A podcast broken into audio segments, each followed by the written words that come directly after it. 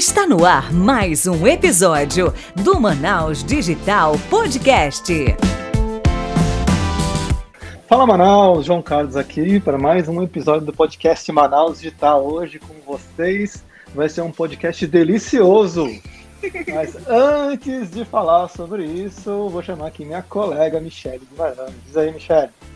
Fala Manaus Digital, tudo bem com vocês? Espero que estejam maravilhosamente bem, que o negócio esteja prosperando. Se não tem o negócio ainda, tem que ter o planejamento de negócio, enfim. Mas é por isso que o Manaus Digital existe para te ajudar a entender mais de empreendedorismo na prática, porque aqui a gente fala de coisa assim, mão na massa.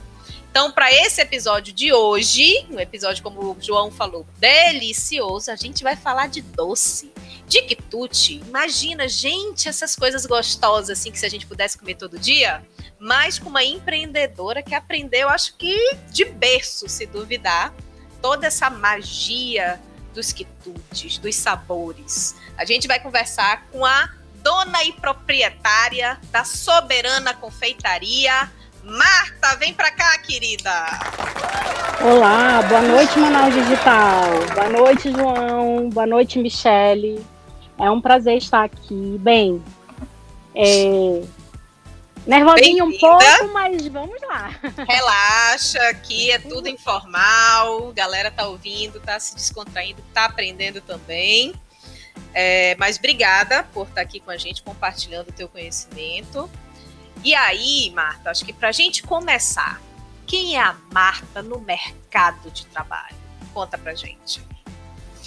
Marta é, como você falou, se duvidar é desde berço, mais ou menos desde berço, porque a Soberana nasceu é, da Delícias da Vovó, uma empresa genuinamente familiar, como o próprio nome diz, Delícias da Vovó veio da minha avó, que começou a fazer aqueles é, salgadinhos, não salgadinhos, aqueles biscoitinhos, lembra daquele biscoitinho caseiro de castanha, de amanteigado? Sim! Que ainda era vendido na lata do leitinho, bem antigo, uma coisa bem caseira. E nós começamos assim há 35 anos atrás, né?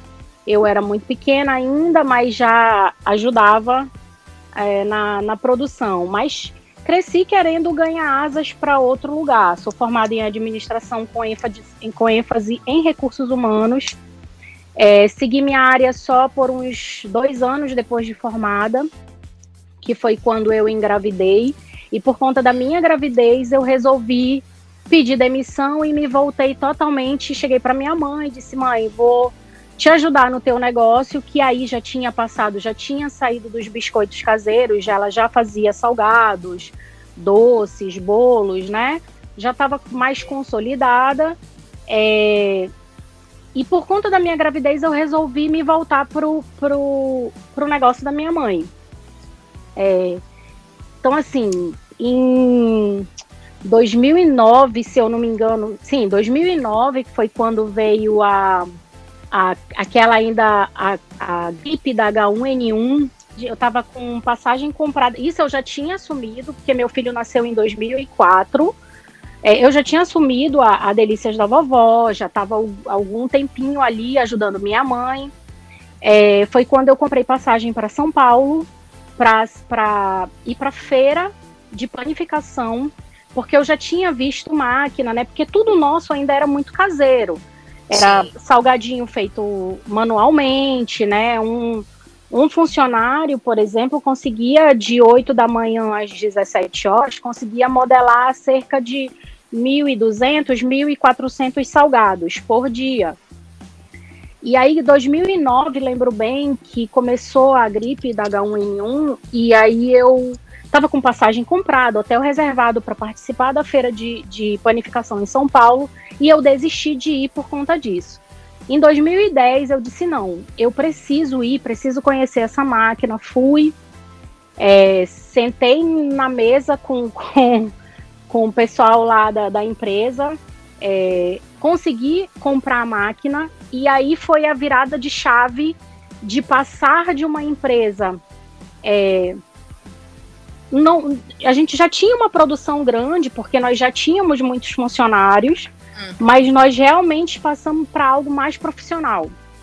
Né? Porque você imagina que um funcionário, um bom funcionário, assim, não, quer dizer, não, não é assim bom funcionário, mas um funcionário que tinha prática em, em modelar salgado, ele conseguia, num dia de trabalho, conseguia modelar, como eu falei, de 1.200 a 1.400 salgados. Uma máquina dessa que nós temos, ela modela, recheia e modela o salgado em 5 mil unidades por hora. Nossa! Então foi assim um, um, uma virada de chave mesmo muito grande, né? De a gente conseguir.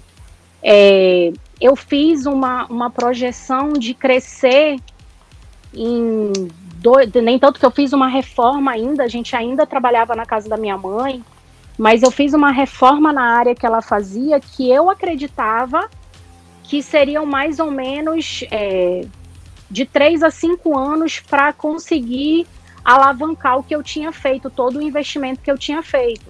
Porque só essa máquina, ela, ela na época, né, o que 20, 11 anos atrás, ela custava 42 mil. Hoje eu não sei te dizer o valor dela. Nossa. É, então eu, eu projetei que em mais ou menos três, de 3 a 5 anos eu teria mais ou menos, é, ficaria mais ou menos confortável. Em um ano e meio eu já não conseguia mais trabalhar no espaço, já, o espaço que eu tinha ele já não era suficiente. Ele já estava é, mas mesmo assim a gente ainda continuou por uns, por uns bons anos ainda naquele espaço, mas ele já não era suficiente. Então foi uma guinada, assim, né? A injeção de tecnologia no negócio, né? Foi exatamente isso, né? Você sim, foi atrás de, de, tecnologia, né? E essa injeção sim, de tecnologia de... foi uma guinada no negócio que você nem esperava, na verdade. Não, exatamente, João. E, e assim, nem tanto que eu, eu quando eu adquiri a máquina, que lógico que foi uma vitória, né? Assim, sem comparação. Tem até uma, uma, uma um caso muito, entre aspas, engraçado para contar que eu só para abrir um parêntese depois, mas é, quando eu comprei, eu tive o cuidado de chamar meus funcionários e dizer assim, ó, tô adquirindo a máquina, mas isso não significa que eu vou demitir ninguém, porque na verdade o que eu quero é conseguir mais trabalho através dessa máquina. Mas infelizmente, quando eu consegui, que eu comprei, que o técnico de São Paulo veio para instalar, veio para é, nos ensinar a manusear a máquina, eu de cara dois funcionários pediram a conta porque disseram que a gente não precisava mais deles. Nossa! E foi. E aí é, é depois é foi bem. Né? Você vê como isso é um parênteses, o que está acontecendo muito isso agora com a indústria 4.0, né? O pessoal tem falado muito né, de, de automação e a iotização da indústria, né? E aí tá todo mundo com muito medo, né? Não só a indústria, né? Tá todo mundo assim, né? Tá, tá todo mundo com profissão arriscada, o pessoal falando os empregos vão acabar. Não é que os empregos vão acabar, né? Mas as coisas que a gente faz ao longo do tempo mudam, né? Eu lembro que minha Sim. filha, minha filha do meio ontem veio aqui perguntar sobre uma profissão, ela estava fazendo trabalho de história, né? Ela me perguntou assim, ah, pai, eu preciso de uma profissão que não existe mais. Eu falei, não, pergunte para sua avó, né? Aí ela, ela voltou assim, pai, o que é datilografia? Aí eu pensei, putz, eu fiz datilografia, ó, eu já também. tô revelando a idade aqui, hein? eu fiz curso de datilografia, meu amigo, né? Isso não existe mais, né? Não, mas eu também fiz curso então, de datilografia. Ih! Mas eu não é queria nem rir agora. Só, só, a Michelle que não fez aqui. eu visto. fiz, é. eu fiz. Caiu a casa, mano. Nossa. Olha Mas... só. Mas assim, só voltando, um ponto interessante an antes disso, antes da máquina chegar, Marta, que é o seguinte, e é um ponto que às vezes muitos empreendedores têm medo de expandir. É, olha só, você está falando, eu, eu, fui a São Paulo, tererê, eu precisava adquirir uma máquina de 42 mil reais. Tem muita gente que não tem coragem de dar esse passo. Sabe da necessidade, não tem coragem. O que eu queria entender de ti, até para servir de, de exemplo aí para quem está ouvindo, é, ok, você enxergou uma necessidade, né, de aumentar uhum. o teu, tua produção, teu faturamento. Mas qual foi o fator que te deu certeza que, não, eu posso fazer esse investimento, depois de tanto tempo eu acredito que ele vai me dar retorno e vai expandir o meu negócio. Onde foi o fator de certeza para você sair dessa barreira que muitas vezes o, o empreendedor tem, que é o medo de crescer?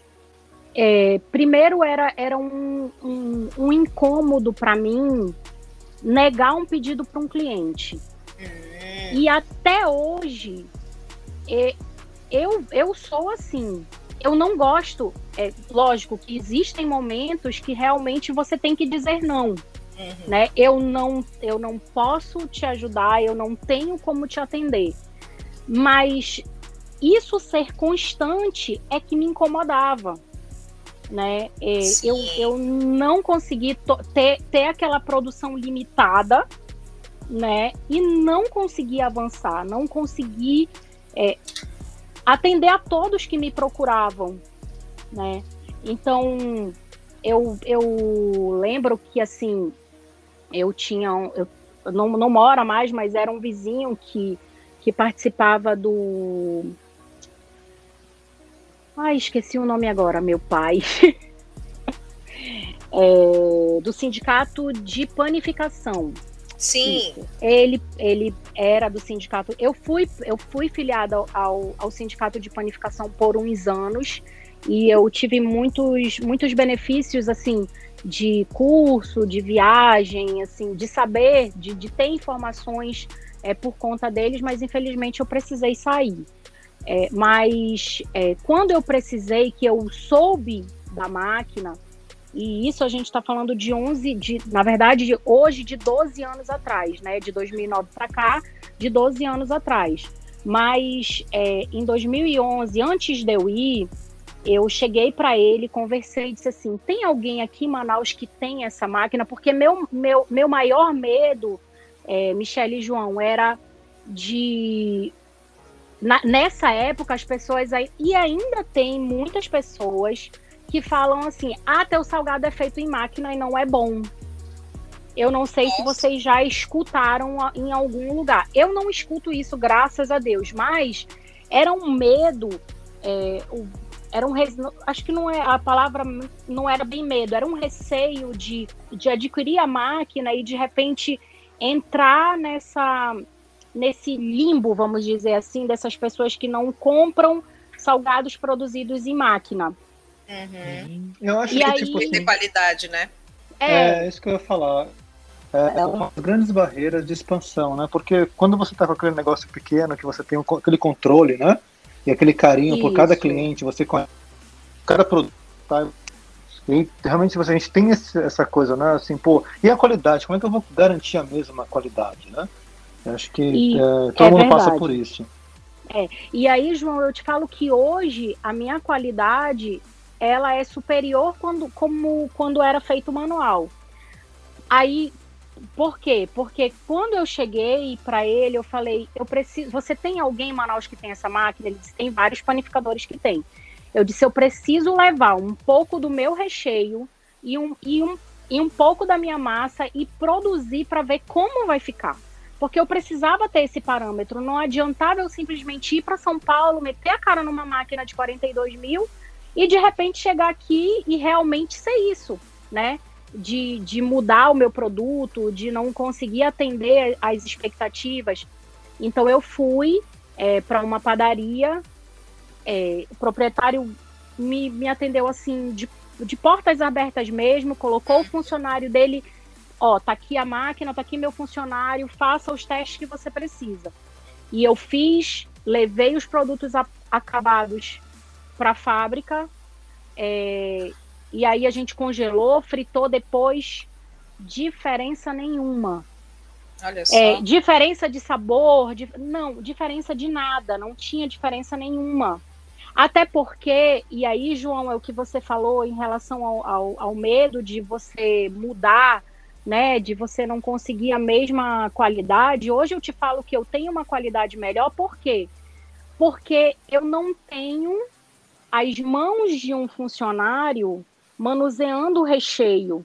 pegando no recheio para colocar dentro do salgado e fechar. Não é feito dessa forma. Hoje se torna muito mais é, higiênico e confiável, porque Sim. você tá ali. O, claro que você tem um funcionário que tá com luva, tá pegando a massa, colocando no compartimento onde põe a massa e pegando o recheio com, com uma outra é, uma outra colher, uma vasilha e colocando no compartimento onde vai o recheio. E a máquina faz o resto do processo. Né? Então hoje é muito mais confiável do que antes, né? Porque você não sabia o que podia acontecer. Boa, gostei. Então, né, eu queria também uh, aproveitar e falar um pouquinho sobre a empresa, tá? Porque assim, vamos lá, né? A empresa tem uhum. 35 anos, né? Como é que pode uma empresa durar Sim. 35 anos num país onde em 5 anos a maior parte das empresas morre, né? 80% das empresas morrem com 5 anos no Brasil. Qual é o segredo? Como é que essa empresa durou 35 anos e está aí bombando, né? Nossa, eu, eu acredito que perseverança é talvez seja a primeira palavra assim que, que vem à mente, porque des, desistir já já não faz mais parte do vocabulário, não dá para desistir, né? É, eu, e, e, eu vou dizer um negócio para você: são 35 anos sem auxílio nenhum, é, de nenhuma fonte é, que não seja da produção do nosso Sim. trabalho, né? É, é, voltando um pouquinho em relação à questão de adquirir a máquina, é, eu fui, eu lembro que eu fui na época, o, o, governo da época fazia muita propaganda do BNDES, é, incentivando a micro e pequena empresa a procurar o BNDES, porque era a solução para você crescer, bebê, bababá. Eu lembro que eu inocentemente é, fui ao Banco do Brasil e aí esperei sentada para conversar com o gerente. E aí o gerente falou assim para mim, é, eu falei, olha, eu sou microempreendedora, tenho uma fábrica de salgado, tenho isso, aquilo, aquilo outro. É, eu estou precisando adquirir uma máquina, queria tirar o cartão do BNDES. E aí ele virou para mim e falou assim: Você tem conta no Banco do Brasil? Não, não tenho. Aí ele falou assim: Olha, é, para você é, fazer o, o, cartão do BNDES, primeiro você tem que ter a conta no Banco do Brasil. Você precisa ter essa conta no Banco do Brasil. E é igual um casamento. Você primeiro conhece o teu pretendente, você namora, depois você noiva e depois você casa. E aí, depois que você casa, é que a gente, banco que vai casar com você, é que nós vamos liberar o cartão eu disse, tá, e esse para chegar nesse casamento é quanto tempo? Ele disse, ah, não tem um tempo definido, um, dois anos para você. Eu saí desse banco tão triste, tão arrasada, porque eu vi que aquela propaganda bonita do BNDES era tudo uma mentira. Que se você não, não, não tiver realmente eu não sei nem se, se tiver costa larga, eu não sei nem se é essa a, a palavra certa. Ou QI, Mas, né, Marta? O é, famoso QI. Exa exatamente. Você não vai conseguir. Não vai conseguir. Infelizmente, é, para eu comprar a máquina, eu lembro que é, eu, eu usei todo o fluxo de caixa, todo, toda a minha reserva que eu tinha na época. Eram, eram. Eu tinha, na verdade, nem toda, eu tinha 12 mil na minha conta e aí, quando eu cheguei em São Paulo é, para conversar com o pessoal da empresa, sentei na mesa e, e aí foi contando com a boa vontade e com a confiança do dono da empresa, do dono, do dono da empresa que sentou comigo para conversar. E aí eu falei, eu falei assim, eu tenho 10 mil que eu posso transferir agora para sua conta. O restante eu posso fazer como? Ele disse assim, eu te faço em seis vezes no cheque, porque você veio de Manaus. E eu tenho muitos clientes em Manaus. Eu falei assim, poxa, mas em seis vezes vai ficar muito pesado para mim. Dobra isso, faz em 12. Não, não posso, não sei o quê. aume faço em 10. Eu, poxa, mas em 10 não vai dar, aumentam, por favor. Eu insisti tanto que ele deixou que eu pagasse em 12 cheques. O restante Mas é um risco, né? O risco de você pegar. né? Eu, tô, eu tô pensando no risco. O cara pegar, pegar 12 cheques alguém de Exatamente. Manaus. Exatamente. Ou ele gostou Mas muito muito dos meus olhos que não são azuis. Ou a minha palavra, ele sentiu tanta confiança na minha palavra que ele aceitou. Ele aceitou. É, mas acho que é que- isso mesmo, sabe? Eu acho que a gente aposta na pessoa, a gente aposta no empreendedor e não, no- não na empresa, né? Sim, ex- é, exatamente, exatamente.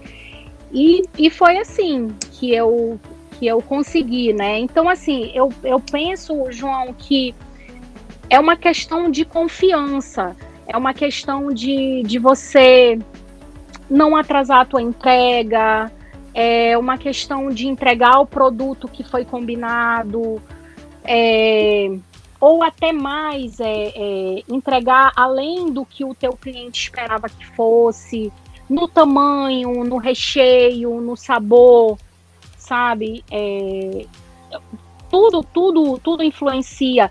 De o teu cliente, eu acho que também tem a, a- se, se hoje a gente ainda consegue usar a palavra fidelização de cliente, é você a todo momento que o cliente precisar, poxa, eu tô enrascada hoje, onde é que eu vou comprar um centro de salgado? E você não precisar ir num, num, num fest desse da vida, entendeu? Você sabe que se você ligar dentro daquele horário, você vai conseguir para Soberana. Então são, acho que são Ali, ó, as a dica, hein, pequenas atitudes, é, acho que são a, a forma que você trata teu cliente, né? é, assim, Não, eu você não, não precisa. que- é, É, eu, vamos, vamos reeditar aqui. Não, eu acho que deu para resumir bem, sabe? Eu acho que a primeira palavra que você falou marcou para mim, é perseverança, né? É, tem um, Uhum. né, assim, tem um amigo meu que sempre fala que, que a missão de todo CEO, né, a missão de todo presidente de empresa é você segurar o seu negócio de pé até alguém te notar o suficiente, né?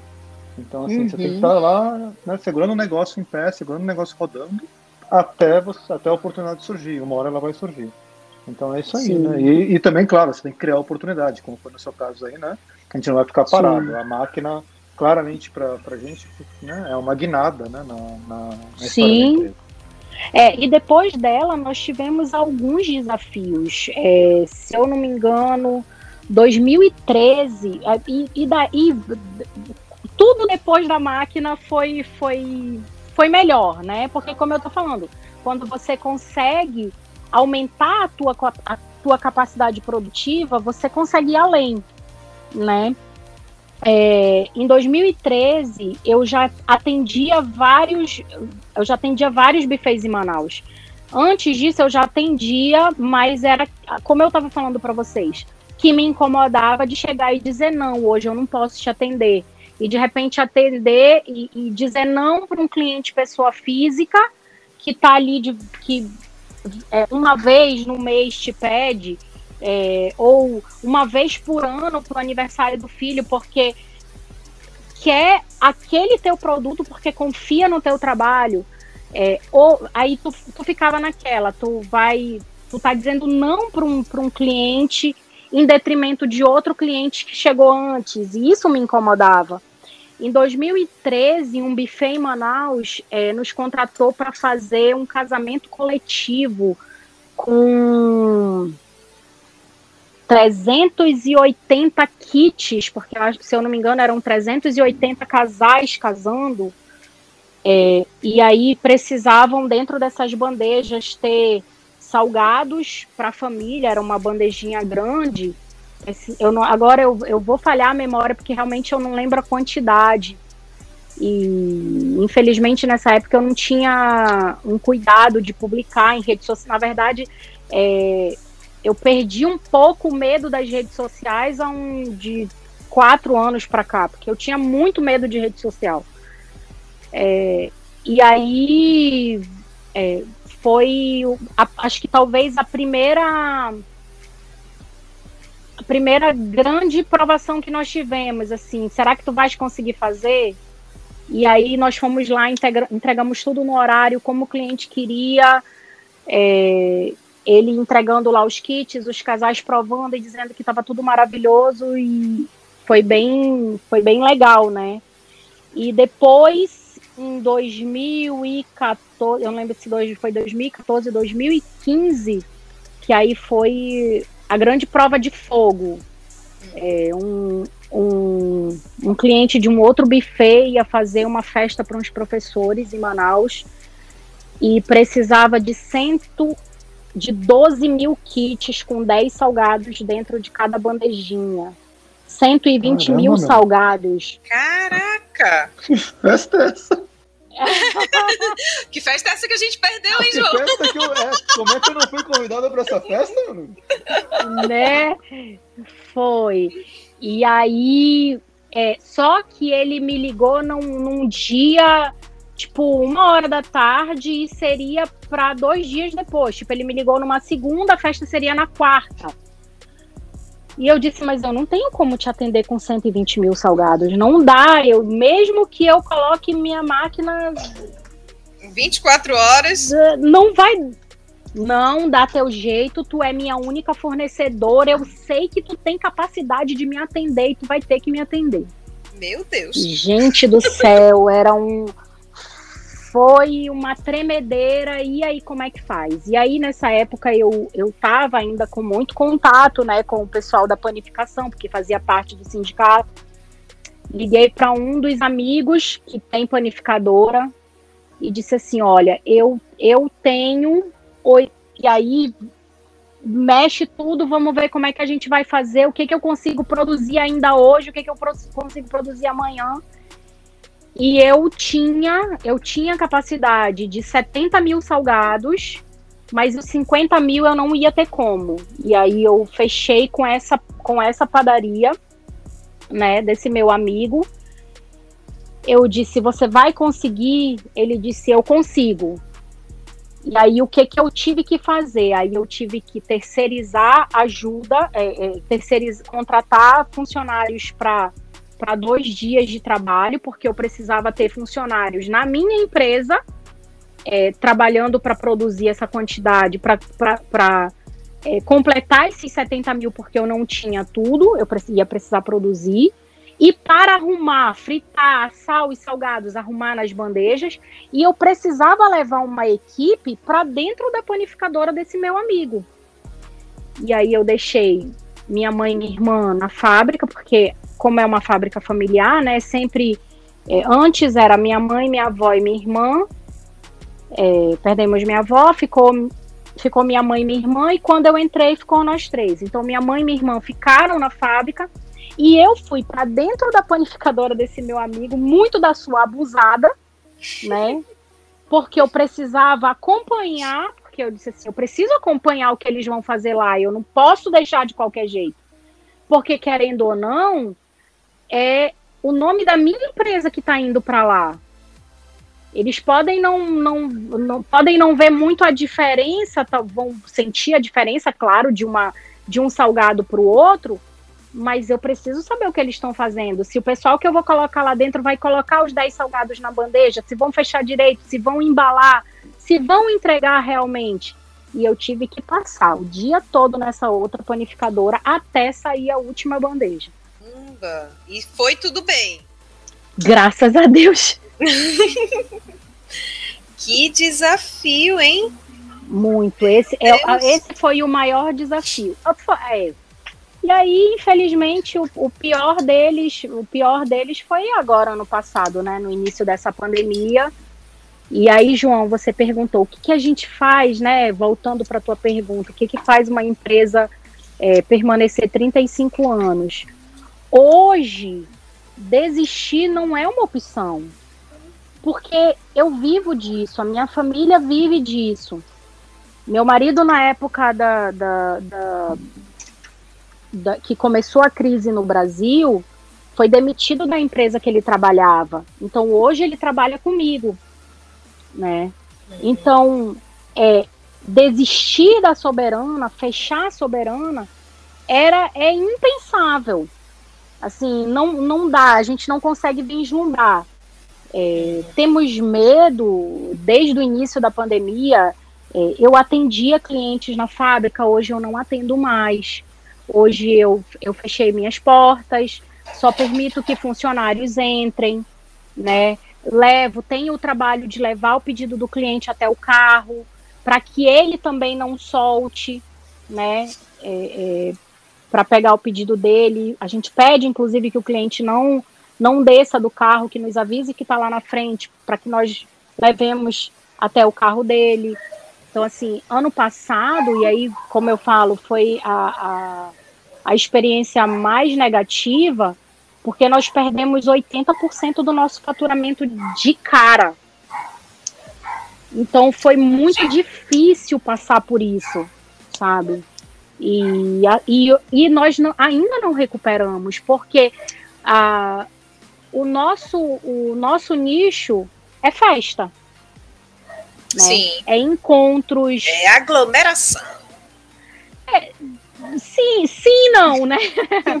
porque nós atendemos muitas empresas, não, não pedidos de, de, de, de empresa para gente, mas Sim. pedido de, de funcionários de empresa que fazem aniversariante do mês, que vão participar de uma reunião, é, tão, vão ali fazer uma reunião e querem algum salgado, algum doce, algum bolo. Coffee né? break, né? É, coffee break. Então, assim, que fiz muito na minha vida, viu, antes, é, desistir, porque é, antes eu tinha aquela ilusão também de que eu podia abraçar o mundo com as pernas, e eu descobri também que não dá para abraçar o mundo com as pernas.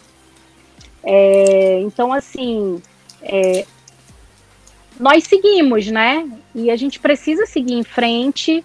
Temos ainda muitas dificuldades, precisamos aprender muita coisa, mas estamos aqui quebrando a cara, quebrando cabeça, mas seguindo em frente. Entendi. E falando de, de venda, Marta, eu acho que, que é uma questão também que o, o pequeno empresário ele tem uma dificuldade de gerenciar venda. O que, que eu quero dizer com isso? É, às vezes eu vejo no, no, pequeno empresário que ele, ele vai assim muito no orgânico. Ah, tem uhum. pedido aparecendo, é uma pessoa que indica para outra e tal, e aí eu vou atendendo mas não tem uma gestão estratégica de venda. Tipo, ah, esse ano eu quero vender, sei lá, 200 mil reais, quero atender 500 clientes no ano, né, uma carteira de 500 clientes, por exemplo. Eu vou abordar dessa, dessa, dessa forma, eu vou atacar mais pela rede social, como você falou. Né? Ah, eu tinha medo de rede social. Enfim, o, o que eu quero te perguntar é o seguinte: como é que tu define a tua estratégia de venda? Ou é, é, ainda está muito no orgânico das indicações? Como é que tu enxerga esse setor da tua empresa? Então, Michele, ainda é muito orgânico. Ainda. E aí eu falo para você que hoje, é, bom, eu tô à frente hoje soberana, mas eu tô à frente no total a 15 anos, né? Não, é, meu filho vai fazer 17, é mais ou menos 15 anos eu tô à frente. É, e foi muito batendo cabeça. Tudo que eu tinha que aprender foi muito sozinha, foi muito pegando uma dica ali, outra aqui, porque nós, e uma vez eu até conversando com você falei isso, a, a, a a palavra empreendedor ela é muito bonita, mas muitos de nós não sabemos como realmente ser empreendedores.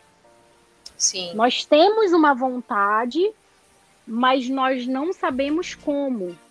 E isso é uma falha do nosso sistema de educação, que, que não consegue, e no geral, é, é, é, nós não sabemos onde buscar. Hoje, com o Instagram, com, a, com, com as redes sociais mais ativas, é, quem quer entrar no mercado hoje tem muito, muito mais possibilidades de aprender antes de entrar. E eu ainda bato muita cabeça. Você falou em estratégia de vendas? Não tenho. Não tenho. Preciso procurar, preciso é, aprender a usar mais as redes sociais a meu favor, a, a, a pegar essa parte administrativa com mais afinco. É, uma vez eu, eu escutei assim de um, um consultor, porque antes, Michele, é, não existia muitas consultorias aqui em Manaus. Né? Hoje, assim, tá. Hoje meio que mudou mais, mas eu, eu, eu acredito que ainda é muito carente de consultorias. Principalmente para essa minha área, tá? Uhum. É, então, quando a gente precisava de alguma coisa, tinha que fazer um curso de fora. Sim. E aí a pessoa vinha de fora para dar uma para dar aula à noite numa sala que você já trabalhou o dia inteiro, já teve é, é, dores de cabeça tremenda. E aí entra assim, fala, fala, fala, fala. Quando a pessoa, quando o consultor ia para dentro da tua empresa, ele ficava ali duas horas contigo. E você não conseguia realmente é, sugar, aprender o que você precisava. Uhum. Então, assim, ou, e, e aí, por, por é, gastar muito dinheiro com essas consultorias que não me foram de, de, de, de tão importância que eu acabei abandonando. E hoje não, hoje é, é, você tem uma gama maior, né? Você tem é, é pessoas aqui em Manaus que já têm é, um know-how que possam te ajudar. Mas eu confesso que eu, eu tô pecando nessa área, peco mesmo. E eu sou é. muito orgânico, muito, muito. Trabalho muito no orgânico. É, eu acho que assim, no final das contas, é muito difícil você balancear, né? Quando você está muito dentro do negócio, né? você está tocando ali no dia a dia, você parar para pensar, não, eu preciso parar aqui, porque eu preciso estruturar meu negócio, fazer uma consultoria, melhorar minha governança e, né? Assim, acaba que, né, vou até o Sebrae, aí vou fazer uma agenda ali no Sebrae para aprender alguma coisa sobre, né? Sobre negócio, uhum. sobre administração. Então, e aí você pensa assim, pô, mas aí e meus clientes? Eu estou deixando meu negócio de lado, né? Uhum. Então, assim, Sim. você ter essa agenda paralela, eu concordo, é super importante, mas não é fácil de fazer. Eu sei porque, assim, estando à frente do negócio, eu sei como, como é difícil a decisão, né? Agora mesmo está tendo é. um programa de startups no Sebrae, né? A gente até falou sobre isso no episódio passado. E o pessoal do Sebrae tá falando, pô, você tem que participar com essa empresa tal, é até que nunca participou de nenhum programa de aceleração. Vocês têm que, né, vocês, estão, vocês precisam participar, vai ser legal. E eu falo, pô, eu sei que eu preciso, mas assim, o que, que, que, eu vou deixar de fazer para ter que participar desse programa, né? Não é, não é tão fácil. É, eu, João, eu lembro que um dos consultores, uma vez, porque, como, como você está falando, você é muito difícil você sair do teu negócio, né? É, e eu, eu quero estar tá ali, eu preciso fez uma produção de coxinha, frita uma, preciso saber como é que tá o recheio dentro dela, tá? Como é que tá o sabor, não esqueceram nem, porque tudo tem a ficha técnica. Mas tá na mão dali do funcionário. Será que ele esqueceu? Será que ele fe... será que ele seguiu a ficha técnica? Então você precisa aprovar, você precisa estar tá lá, você precisa estar tá de olho. Se eu sair, como é que vai ser? Né? Eu lembro que esse consultor, e eu sou muito apegada a isso, de estar lá dentro, de verificar, de atender cliente, é, de saber como é que estão as coisas. E, e aí ele disse assim para mim, Marta, você tem que entender que você é a dona do negócio. É, existem lá no barco existem as, os níveis, aquele que limpa, aquele que arruma a, a, as cabines, aquele que pilota, mas você precisa ser a comandante. A comandante, ela não tá lá no, no porão limpando junto com quem, tá, com quem precisa limpar. Você pode ir lá e verificar, mas você tem que estar tá lá na cabine de comando. Então você precisa estruturar a tua base para que você não precise estar o tempo todo lá. É, é muito difícil. E esse aprender a delegar é, é difícil, né? É, assim, é. Você, você sair de um pequeno negócio onde você tem todo o controle ali, né? Eu vejo empresas grandes, tá? Eu tenho, assim, tem amigos, tem clientes meus que têm, sei lá, empresas que faturam milhões por, por mês aí. E, e mesmo assim eles estão lá microgerenciando cada operação, cada, cada pessoa, cada setor da empresa. Né? E assim, é, se torna um trabalho primeiro exaustivo, né? E depois uhum. tem um problema de escala, né? Tem uma hora que você não consegue mais escalar, exatamente porque você é o gargalo. Então é, é muito importante você perceber esse momento, né? De quando você está virando o gargalo da sua empresa e o que, que você pode fazer para começar a deixar de ser esse gargalo. É um momento em importante. 2000, é, em 2015, quando e, e, e você precisa de outra pessoa para também tentar abrir teus olhos para te mostrar que você está fazendo errado, né? É, quando meu marido saiu da motorhonda, que ele veio trabalhar comigo, é, é, Michele e João, eu anotava pedido no papelzinho. Eita. Sabe pegar, sabe pegar a folha de papel A4 e cortar ela assim em, em, em, quatro pedaços ou em oito pedaços, anotar o nome do cliente, o dia do pedido, o horário que o endereço, tudo naquele pedacinho de papel, o que, que ele queria. Era assim que eu fazia. E por incrível que pareça, e, e aí, engraçado, é, e ele, ele se incomodava com aquilo, ele dizia, não, eu preciso comprar uma máquina, aquela, aquelas máquinas térmicas que emite cupom, né?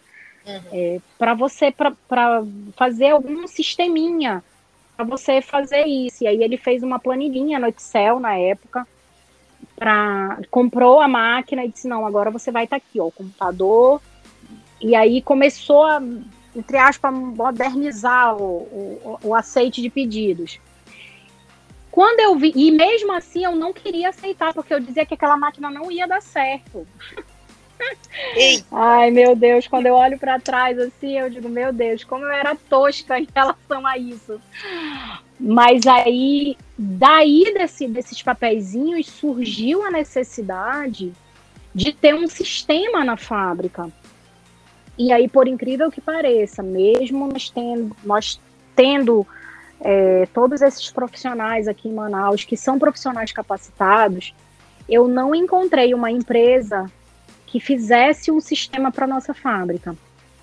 Porque é, nós precisávamos de algo diferenciado. Não era, não é simplesmente um sistema de venda de um mercadinho, de um supermercado, porque tem muitas empresas que vendem esses, esses sistemas em Manaus, mas nenhuma que pudesse me atender. Sim. Inclusive, fomos enganados é, é, por, um, por um programador é, que não lembro agora quanto foi que ele levou ainda, é, prometendo fazer desenvolver o nosso sistema e desenvolver dois apps, é, dois não, né? Desenvolver um app para Android, para iOS, para que a gente começasse a aceitar pedidos pelo, pelo um aplicativo e montar o nosso sistema e acabamos pagando, sim, é, agora realmente eu não vou lembrar o valor que nós pagamos, mas eu acho que foi algo em torno de 4, 5 mil reais ele simplesmente não fez nada, nem o sistema, nada, nada, nada, nada. Não, só enrolou, passou quase um ano nos enrolando e não entregou nada. E isso, é, João e, e Michele, isso acontece com muitas, muitas empresas em Manaus, muitos empreendedores que acabam sendo enganados por profissionais aqui. Quer dizer que não, que a gente não pode chamar por, por profissionais, né? É, até que um sobrinho, um sobrinho nosso que trabalha com programação e nos ligou, viu que a gente estava agoniado, não aguentava mais e tudo, trabalhando ainda, mesmo que trabalhando com computador, tendo aquele. É, é, anotando aqueles pedidos, mas a gente não tinha, não, não tinha um banco de dados. Toda vez que o cliente ligava, precisava dar o nome, endereço, telefone, né? E aí ele disse: vocês confiam que eu faça que, que eu faça o sistema de vocês? E eu disse que, claro que sim, vai fazer, vou. E tem cerca de quatro anos que ele, que ele entregou o, o primeiro a primeira parte do nosso programa. Ainda não está tudo, porque como ele é funcionário né, de uma empresa, ele não consegue é, é, agilizar né, tudo que a gente precisa, mas, mas ele está fazendo, ele está desenvolvendo o programa junto com a gente. Aparece uma necessidade, ele vai lá e vamos ver como é que a gente faz isso. E aí ele tem suprido. Então hoje eu consigo, hoje de quatro anos para cá, eu tenho banco de dados, eu tenho é, endereço, telefone, nome completo, é, cadastrado desde o primeiro pedido que o cliente fez até o último, né? É, e isso facilitou demais a nossa vida, demais. E é, é interessante a gente, a gente falar disso, Marta, porque dados hoje é, é, o novo petróleo. Se você não conhece o seu cliente, você não conhece os hábitos do seu cliente, é, você não tem o histórico da, do teu relacionamento é, dele e com você, com a sua empresa, você vai ficar rendido. Né? Então, é, eu acho interessante você falar disso, que é, não está perfeito, mas eu com certeza já te deu assim grandes passos para te facilitar esse relacionamento, imagino eu, né? É, é legal ver um cliente assim, porque nós temos todo um cuidado ao tratar o cliente. O cliente, quando ele entra em contato, e hoje eu vou dizer para vocês, hoje eu até prefiro que todo o atendimento seja através do WhatsApp, porque fica um. Pelo menos ali naquele. Lógico, a gente precisa pagar as conversas, né?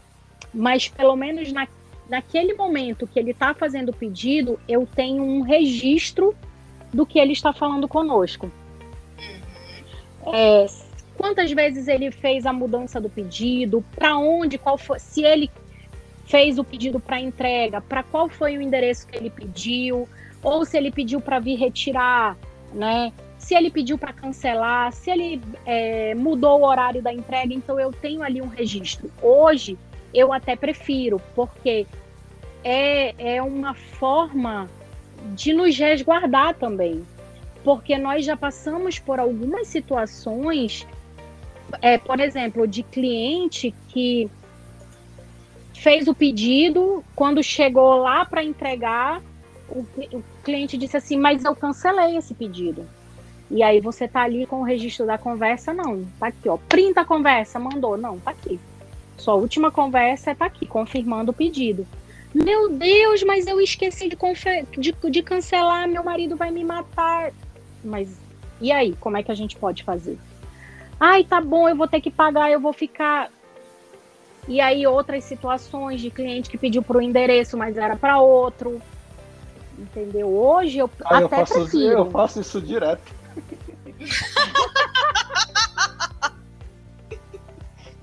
Pô, João! Não complica a vida do empreendedor, João. O cara do iFood me liga.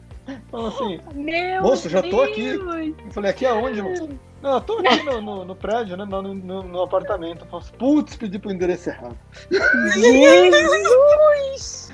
Olha! Então, pessoal que tá ouvindo aqui o, o episódio da Marta, percebam uma coisa. Nem tudo é perfeito todo empreendedor tem seu calcanhar de Aquiles, todo empreendedor tem a sua dificuldade. Às vezes você está assistindo um vídeo, um podcast, né, de uma pessoa que está falando, está dando uma entrevista, e você deve imaginar, não, a empresa dela está perfeita, não, o processo dela está perfeito. Então a Marta colocou aqui com toda a transparência todos os gargalos que ela tem, todos os pontos que ela sabe que ela pode melhorar. E lógico, é, tudo isso bate na questão da educação empreendedora. Nós não somos formados aqui no Brasil para sermos empreendedores. A gente é formado ou para ser empregado de alguém, ou para produzir algo e vender, mas a gestão, é, a educação de gestão aqui no Brasil é muito incipiente ainda e acaba que o empreendedor ele, ele vai aprendendo na porrada, entre erros e acertos e sobrevivendo mas a gente gosta muito de trazer a realidade, como a Marta colocou. E aí, falando de realidade, eu queria que a Marta, por favor, desse dicas finais. Marta, com certeza deve ter alguém aqui que quer empreender no ramo de doces, de confeitaria. Pode até começar, já está fazendo isso, mas se sente ainda pequeno. se sente ainda com dificuldade. Então, quais as dicas que, através da tua vivência, tu consegue dar para que essa pessoa tenha ali um caminho um pouco mais assertivo, mais rápido? É, é, Michele, é, a primeira coisa é, é estudar. Hoje, é, o, o, o, Instagram, não, não o Facebook, o Instagram, ele tem vários, é, vários cursos, vários, é, várias confeiteiras que, que dão, seu, dão seus cursos online. Mas aqui em Manaus, nós temos bons profissionais que também usam a plataforma do Instagram para divulgar seus cursos. Porque você precisa, é, não é só, ah, eu sei cozinhar bem, eu sei fazer um bom bolo gostoso, eu mas aí você vai fazer um bolo, ah, eu vou, eu acho que esse eu gastei 5, eu vou vender por 10. Você precisa é, aprender principalmente a fazer os custos desse teu produto. Né? E para isso, hoje, existem bons profissionais aqui em Manaus para isso, que ensinam salgados, que ensinam doces. Ah, mas eu não quero, é, eu não quero que a pessoa me ensine a decorar um bolo, porque eu já sei decorar um bolo. Tudo bem, você não quer aprender a decorar, você não quer aprender o salgado, mas você precisa é, ter a base para, principalmente, eu acho que o primordial é você aprender a calcular o teu produto para vender. Porque tem muitas pessoas trabalhando em todas as áreas, mas não sabem como trabalhar. Não sabem empreender, não sabem usar rede social, não sabem calcular o custo do seu produto, não sabem como você falou, é, fazer uma estratégia de vendas né, que precisam disso. E você e para tudo você precisa estudar não não Com você certeza. vai bater cabeça, vai, mas bata a cabeça pelo caminho certo, estudando. Tem o Sebrae que te ajuda em vários cursos, mas também tem os profissionais que tem que vão te ensinar a fazer uma ficha técnica, é, vão te ensinar outras coisas e aí tem outros consultores de outras áreas que vão poder te ajudar e assim você vai o teu caminho é, vão ter pedras, porque é normal, não vai ser fácil. É, ser empreendedor, você é aquele que primeiro chega e o último que sai, né? É, vão ter muitas dores de cabeça, mas é, você vê teu trabalho ali é uma realização. Eu gosto de trabalhar, eu gosto de fazer o que eu faço. É, então você vai ter um, vão ter pedras no seu caminho, mas é, você vai conseguir ultrapassá-las se você souber como. Então estude. Justamente, eu, é, até o, o adendo, né? Às vezes você trava na frente de um problema. Só que um problema nada mais é do que um processo de aprendizado. Então, estude para poder resolver os problemas do dia a dia. Tudo aquilo que a gente não sabe, a gente tem que estudar para saber, né, não, Mar? Exatamente. E não tenha vergonha de perguntar quando algo é, você não souber algo. Não é vergonha. Não é vergonha. Você não precisa saber tudo. Eu mesmo um dia desse estava é, é, enrascada com uma, uma situação e eu mandei mensagem para Michelle, aquela bem abusada, disse: Michelle, olha o que aconteceu. E ela muito generosamente virou para mim e disse assim: preciso te ligar que eu quero te mostrar uma coisa para te mostrar o teu erro. E é assim, você, se, principalmente quando você é, consegue encontrar pessoas no teu caminho é, que te mostrem é, soluções ou te deem dicas que facilitem tua vida. Com certeza. Marta, a gente quer te agradecer quem quiser encontrar Soberana Confeitaria nas redes sociais, os contatos, esse é o momento do jabá, é todo seu. Então, é, como, é, rapidinho, como você falou, ah, vou deixar de ser caseiro para ser é, mais profissional. Muitos ainda falham, têm a ideia de que a soberana é numa casinha é, pequenininha ali, que eu moro ali, não. A Soberana Confeitaria hoje a, vai fazer, fez agora no início do ano, fez cinco anos que nós é, construímos a fábrica, é, tem cerca de 260 metros quadrados hoje, com escritório, refeitório, área de produção, área de fritura, embalagem, é, almoxarifado, é, assim, a estrutura é bem grande, né? Mas é uma fábrica. É, nós estamos no Japim, no bairro do Japim, e aí me encontra nas redes sociais pelo Instagram, arroba Soberana Confeitaria, e no Facebook, Soberana Confeitaria. E o nosso telefone de contato é pelo celular 994 90 4741. Ótimo. João, mais alguma coisa a complementar, meu querido? Você gostou? Tá com água na boca? Eu tava aqui olhando o Instagram, pô, pensa no Instagram gostoso. Deveria amigo. ter mandado um kit, falhei com você, ah, João. Ai. Mas não se preocupe que vai chegar aí para você. Só manda o endereço correto, hein? Não faz o motoboy lá da Soberana levar para um e ser no outro. Não, pode deixar. Esse daí eu faço questão de não errar. Então, Marta, muito obrigado, muito obrigado pela participação. Foi muito legal a história, uma história de uma empresa de sucesso, de 35 anos aí de empresa, três gerações, né? É, alimentando, estudando, nutrindo aí, sustentando toda uma família, né? Durante três gerações. É fantástico ver uma história dessa de, de empreendedorismo que deu certo, né? Os doces parecem lindos aqui pelo Instagram. Confesso que eu nunca experimentei, mas vou experimentar. E Vai é isso aí. Amanhã. Muito bacana. Ó, promessa é dívida, hein, pessoal? E para quem está ouvindo a gente até agora, né? Muito obrigado por ter acompanhado a gente, né? O podcast Manaus Digital. Você pode seguir a gente nas redes sociais, manausdigital.br, né? Instagram, Facebook, Twitter, etc. Aí, Clubhouse, onde, onde quer que você queira. Nós estaremos aqui produzindo conteúdo para vocês. Aproveitem e mandem hoje. nas redes sociais também sugestões. O que, que você quer ouvir, né, João? Ah, a gente quer saber sobre esse, sei lá, aqui, segmento de turismo, sei lá, o segmento médico. Viaja com a gente, manda sugestões a respeito dos segmentos, dos assuntos, fala o que você está achando. A gente quer conversar com você. Então, repete aí as nossas redes sociais, João, por favor. Isso é manausdigital.br. Você encontra a gente em todas as redes sociais, é só procurar. Show. Obrigada, Marta. Obrigada, ouvintes. João. Eu que agradeço, Michele. Muito obrigada. Obrigada, é João.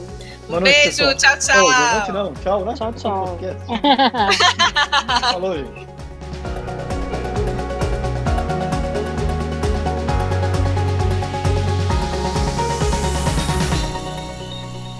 Você acabou de ouvir o Manaus Digital Podcast. Até o próximo episódio.